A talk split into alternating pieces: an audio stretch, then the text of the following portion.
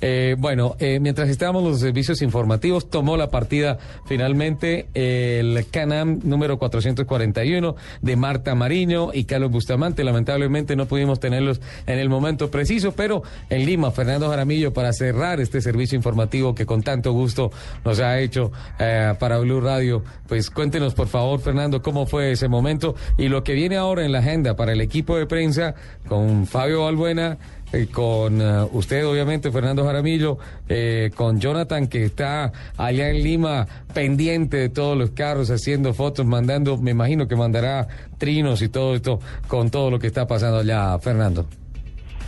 Sí, aquí estamos precisamente con Fabio Balbuena, Federico Bayona y tu compañero allá de producción, Jonathan, que está aquí con nosotros. Eh, de, nos trajo la maleta para que se la guardáramos aquí en la camioneta un minuto y ya están saliendo los camiones, Richard, emocionante la partida de Martica Mariña en el 441, realmente nos eh, brinca el corazón que se nos revienta de emoción y esperando que ellos logren eh, llegar a la meta en Santiago de Chile dentro de 15 días, el día 20 que será la llegada a Santiago de Chile. Muy contentos de ver lo emocionante de la partida y, estaremos haciendo esta información permanente de aventuras extremas, de la Fundación Parine por Colombia, vamos en la Toyota Hilux de Toyota, con el apoyo de Intercomer, de Quality Motors, haciendo este cubrimiento del Rally Dakar edición 2013. Hola, no lo había felicitado, quedó divina esa Hilux.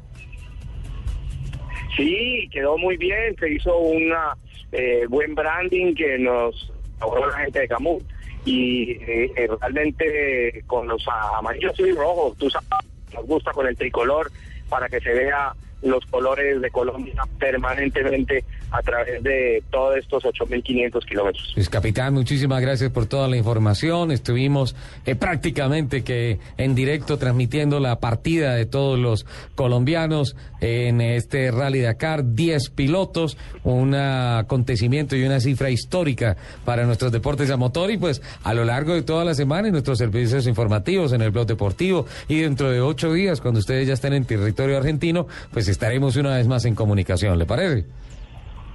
Me parece muy bien y para todos los oyentes de Blue Radio que estén en sintonía para saber todos los detalles de Dakar, especialmente con nuestros connacionales que representan el tricolor aquí en Dakar. No olvidarle Valeriana Fabito.